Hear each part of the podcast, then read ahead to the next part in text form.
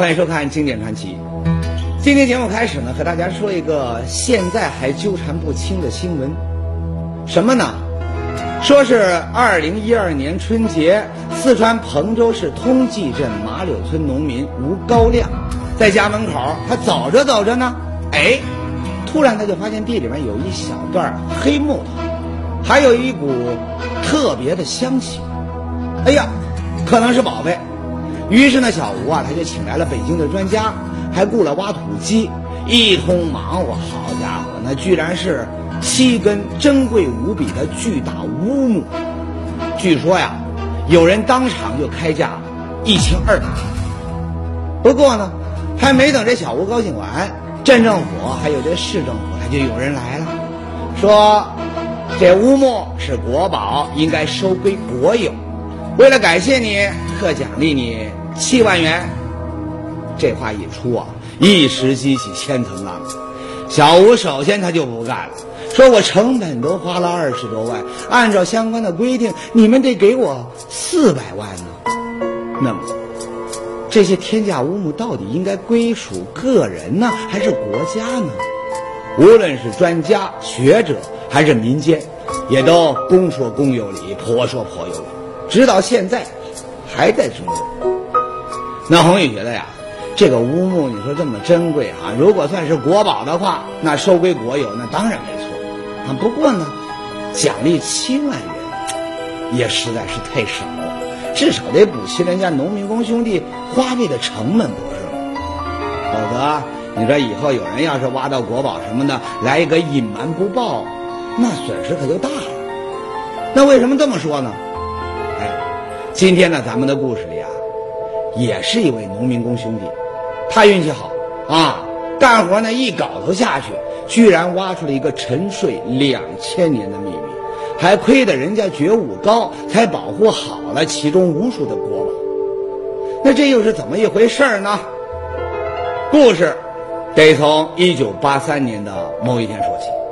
那天在广州市区北郊的一个叫象岗的小山坡上，一群民工正在施工。突然呢，有位民工就发现自己的镐头下呀出现了一个不可思议的变化。什么呢？土堆下面居然有一块又一块排列的整齐的这个大石板。于是啊，他用这个铁镐插在石板缝隙间那么一撬，哎，更奇怪的事情发生了，下面居然有一个黑乎乎的洞。哎呀妈呀！那位老兄吓得那是一声惊叫啊！那这一叫呢，把工地上所有的工友啊都叫了过来。这是个什么洞呢？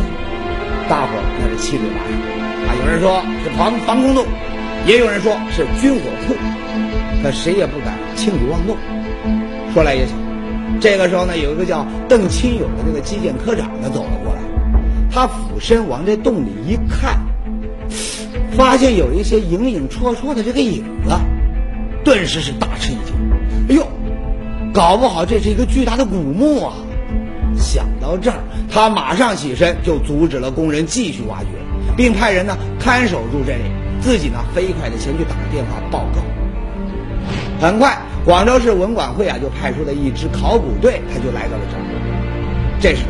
时任广州市文管会副主任、著名的考古学家麦英豪，他掏出这手电筒往里面一照，看到里面有一堆凌乱不堪的器物，其中一个大号铜鼎和几件陶器是格外的显眼。看到这儿，麦老的这个心呐都快跳到嗓子眼儿了。为什么呢？原来麦老三十多年一直都在寻找一个。汉代的大墓，而那个铜鼎的样子啊，正是汉代的款式。那么，又是谁的墓？连麦老这样经验丰富的这老专家，苦苦寻找了三十年，他都没找到呢？哎，他就是南越国国王赵佗。要说这个赵佗墓啊，其实不止麦老，就连……两千多年前的一个大名人呐，那也是苦苦寻找了一辈子，哎，愣是没找到。那那位大名人是谁呢？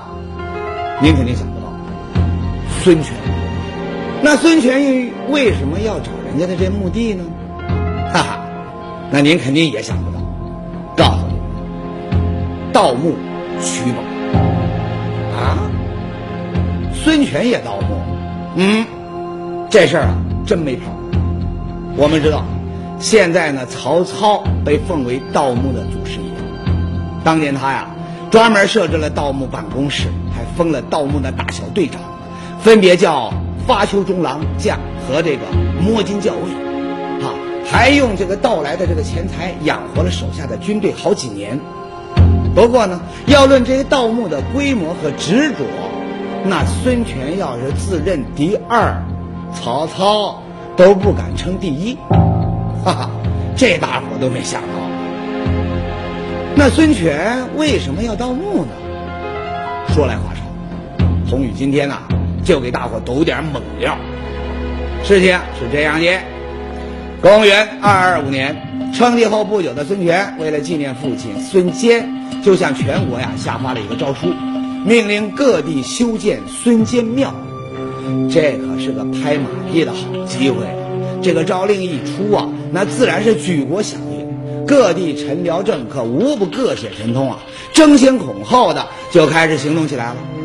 不久，孙权的诏书就传到了长沙的官员手中。这位官员那自然不敢怠慢呢，也想乘机会这个拍拍主子的这马屁呀。但是呢，当时的长沙可不像今天这么繁华，只不过是一个穷乡僻壤。你说要建造一座规模庞大的孙坚庙？这钱哪来呀？哎，这时候呢，有个谋臣呐，他就出主意了，说如此这般，哎，事情就解决了。那官员一听啊，吓了一大跳，可想想呢，又没别的办法，只好照此计谋布置下去。很快，长沙的孙坚庙就做好了，甚至呢，比其他地方的这个规模呀还要大。这孙权一看，耶，行啊，穷地儿您办大事儿，哎，这官员不错，讲。这时候呢，有人就打小报告，说，主上，那官员能力那是不错，可做的事情，嗯，忒缺德。怎么呢？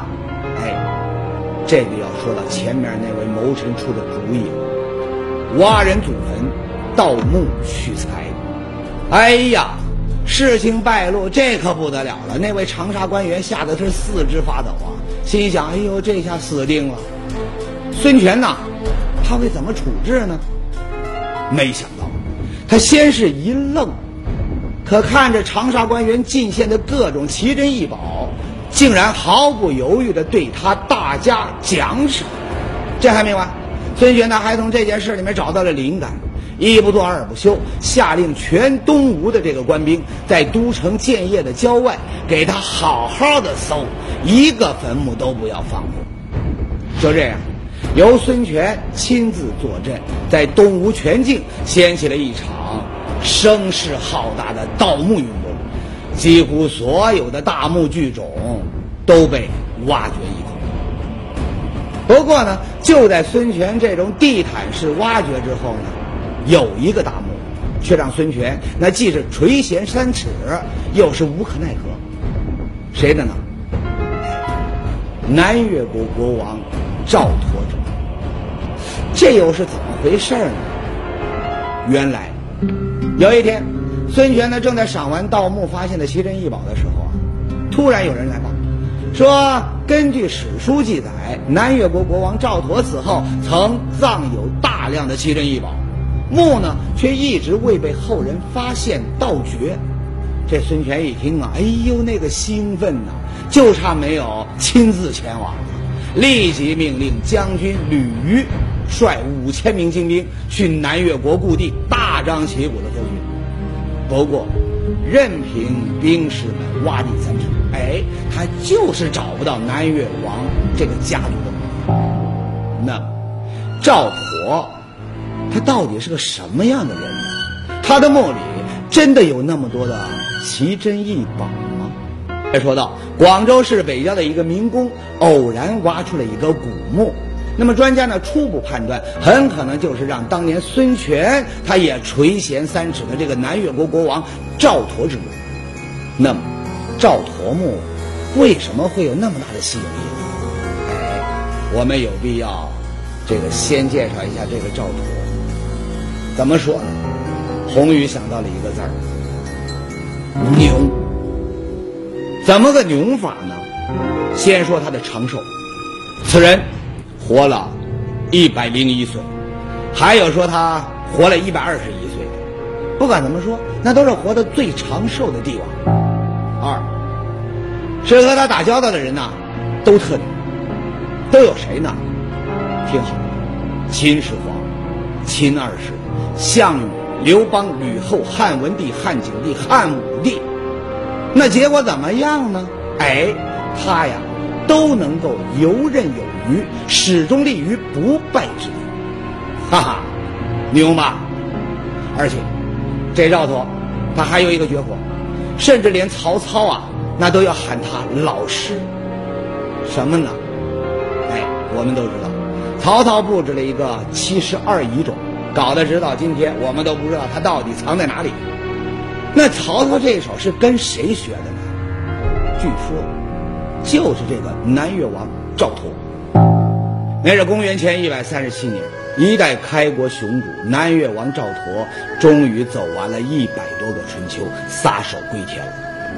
由于他活得太久，儿子们都已经死去了，他的王位就只好交给了次孙赵默。不过，早在赵佗晚年。这位素以老谋深算著称的南越王，就对自己百年之后的身后事啊，早已经有了打算。他让自己的心腹重臣丞相吕嘉，挑选了一批得力的人马，在南越国都城郊外的广袤地带呢，秘密开凿了遗冢几十处，再从中选择其中的一个地方作为自己的埋葬之地。在国葬的当日呢，哎。赵默又遵照遗嘱，先派重兵将整个城郊包围的水泄不通。随后呢，无论是规制还是规模都极为相似的灵柩，同时从都城的这个四个城门运出。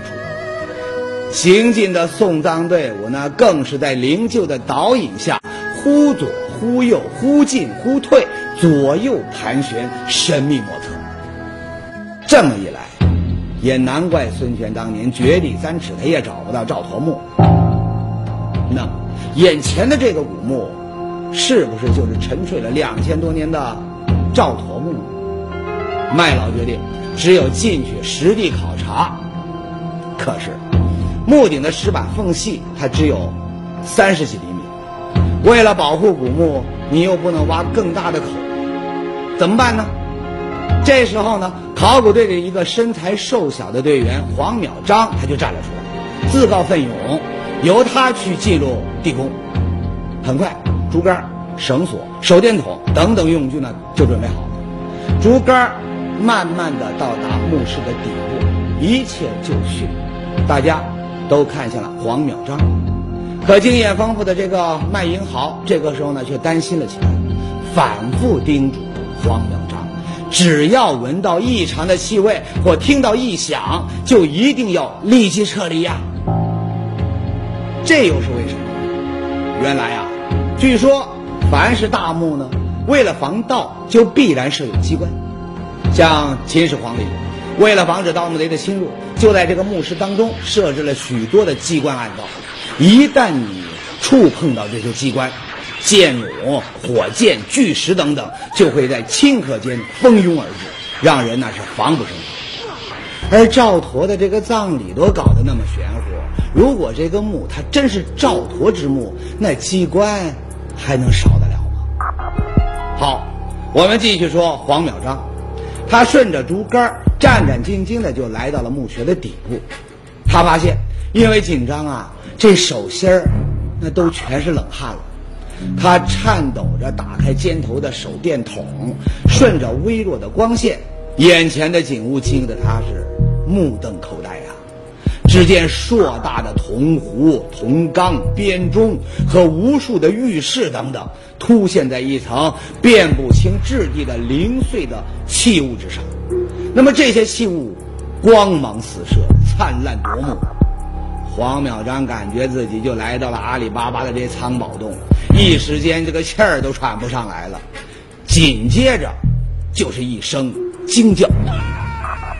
这地面上呢，麦英豪正焦急万分呢，听到下面惊呼，哎呦，心想不好，出事儿了，赶快让人拉绳索，把这黄淼章呢给拉上来。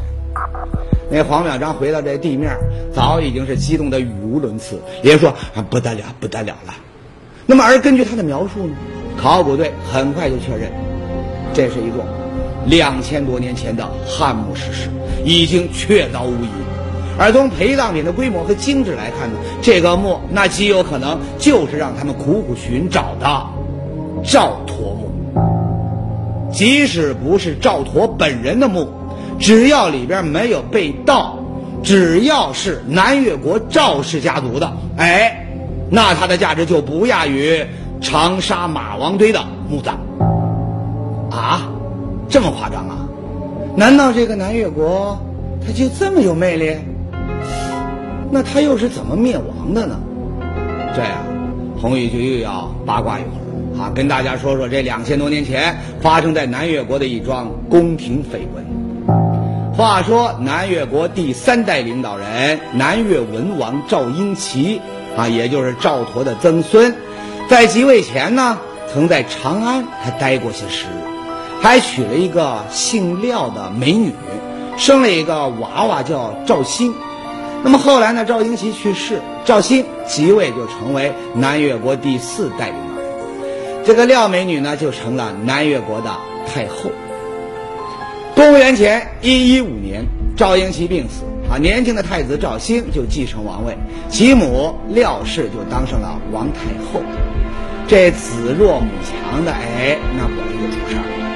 公元前一一三年，汉武帝派安国少季他出使南越。这个安国少季啊，他一出现就在南越国掀起了轩然大波。怎么回事呢？原来啊。这廖太后在没有嫁给赵英奇的时候呢，与安国少季曾经是一对老相好。安国少季来南越后，中年丧夫的这个廖太后本就寂寞难耐，一遇见这个旧情人，那更是心潮澎湃，不能自已。安国少济也没有忘情，于是俩人之间天雷勾地火，很快旧情复燃，有了私情。俗话说呀，世上没有不透风的墙。后宫密室很快就被传了出去。这南越人呢，本来就对来自中原的这些廖太后他没有什么好感，啊，加上他与汉朝使臣的这奸情已被揭露，哎，那他更是四面楚歌呀，犹如惊弓之鸟。怎么办呢？他想了一个，那就是劝说儿子归附大汉。这样一来，哎，就引起了一个人的极大不满，谁呢？三朝元老丞相吕嘉，也就是当年南越国的这个实际掌权人。要说呀，还是这个女人的这个胆子，她居然也安排了一个鸿门宴，宴请汉朝使者和吕家，想借刀杀人，借汉使之力来除掉吕家的。宴席中。双方那是剑拔弩张，一触即发。没想到，那汉使安国少季偷起情来，那胆子特大，关键时候却不顶用，迟迟就是不敢动手。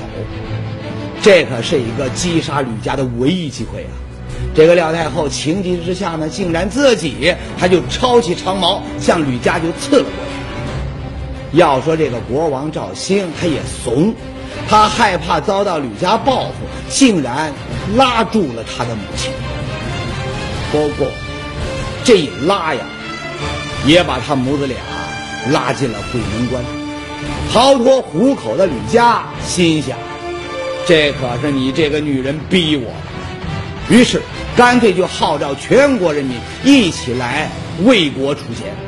接着呢，这个勇敢的老头就率领人马。冲入王宫，把这廖太后、国王赵兴、太后亲人安国少帝以及所有汉朝使者全部杀死，并拥立了新君主。那么，这件事的结果如何？据说，当时汉武帝那是非常震怒，一面下令厚葬廖太后母子，一面派出五路大军直扑南越，只用了一年多，哎，就擒杀了吕家，还顺便把南越一带的其他势力呢都给收拾了。所以，也有人说，什么廖太后也好，安国少季也好，其实那都是汉武帝刘彻的阴谋，为的就是找一个出兵的借口。那要真是这样，哎，汉武帝的手段，那确实是够高明的。这历史啊，真是让人感叹。赵佗一世英雄，没想到他的子孙却这么不争气，以至于一度雄霸中国南方的南越国，竟然灭亡在一个绯闻的阴谋之中。不过，南越国虽然消失在了历史的长河中，但是呢，关于他的传说却还在。继续着，种种传闻以及史书秘籍显露出来的这个蛛丝马迹，两千年来呢，更是撩拨着无数的盗墓者贪婪的心弦。那么，眼前的这座躺在荒山野岭的古墓，到底是不是赵佗家族的墓葬呢？上节说到，在广州市北郊啊，发现了一座两千多年前的汉代古墓。经国家文物局的批准呢，三路考古队就集结来到香港，对古墓呢进行了抢救性发掘。很快，一个长方形的斜坡墓道呈现在大家面前。墓道在距离墓室门口四米左右的地方开始转为平底的树坑，而就在这个树坑中，考古队发现了棺椁和两个殉葬人的灰痕。不过呢。一个东西的发现，更是让整个考古队都振奋了起来。什么呢？一枚刻着“长乐宫器”的四字戳印。这就意味着墓室的主人很可能就是两千多年来让人们苦苦寻找的赵佗。为什么呢？原来，长乐宫原是西汉时期都城长安著名的宫殿建筑，也称为东宫。汉高祖刘邦死后呢，长乐宫便成为了太后住的地方。所以呢，在香港古墓中发现长乐宫器的戳印，也就说明墓主人肯定是和汉朝高层直接接触的人。即使不是赵佗，那也至少是南越国的一个王。进入主室后，考古人员的这个心呐，都揪了起来，因为他们知道，墓主人的棺椁应该就在这。而隐藏了两千多年的秘密，即将在这里重见天日。在手电光束的这个照射下，墓主人的棺椁出现了。虽然早已腐朽，但大伙相信，迎接他们的必将是惊心动魄的时刻。果然，在清理棺椁南端的时候呢，一个叫李记的队员就有了惊人的发现。什么呢？一块四角钻有小孔的薄玉片，哎呀妈呀！难道是传说中的金鱼衣吗？这一发现呢，简直让所有的队员呢都要手舞足蹈。当李记呢用小毛刷一点一点的将棺椁的这小灰泥土给清洗掉之后啊，他不由自主的惊叫起来：“玉衣，真的是玉衣！”没错。一堆期待已久的白色带孔小玉片呈现在了他们的面前。这也就是说，既然以玉衣殓葬，那墓主人尊贵的身份已经不言自明。除了南越王，你说谁会有这样的期待？一九八四年，玉衣被运往北京进行修复。修复之后的玉衣色泽鲜艳、精美异常，果然丝毫不亚于长沙马王堆的金缕玉衣。而整个的考古过程呢，似乎打开了一条回到南越王国的时光隧道。众多的奇珍异宝，让即使是见多识广的考古队员也都目瞪口呆、惊讶。那这位南越王到底是哪一个呢？他真的会是赵佗吗？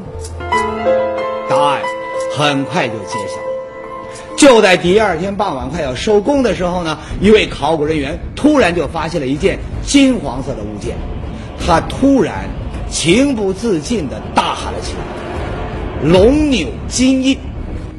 一瞬间呢，大家纷纷就围拢过来，十几双眼睛就对准了那枚龙钮金印。只见金印的印钮是一条游龙，盘曲成 S 形，龙头伸向一角。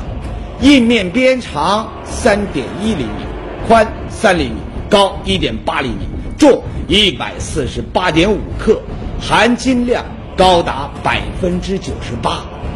印面上呢，还刻着“文帝行喜”四个字。这也就是说呀，墓主人的身份已经有了答案，他就是曾经号称南越文帝的第二代南越王。也就是赵佗的孙子赵默。事情到了这儿呢，这座隐藏了两千多年的墓葬，它的秘密总算是全部揭开了。虽然大伙儿稍微有点点失望，因为他还不是那位传奇牛人赵佗的墓。不过，红宇呢，倒是有了更多的期待。为什么呢？您想？光是一个不怎么牛的孙子赵默，他的墓地就这么的隐秘，这么豪华了。那赵佗本人的墓留给我们的想象空间，那不就更大？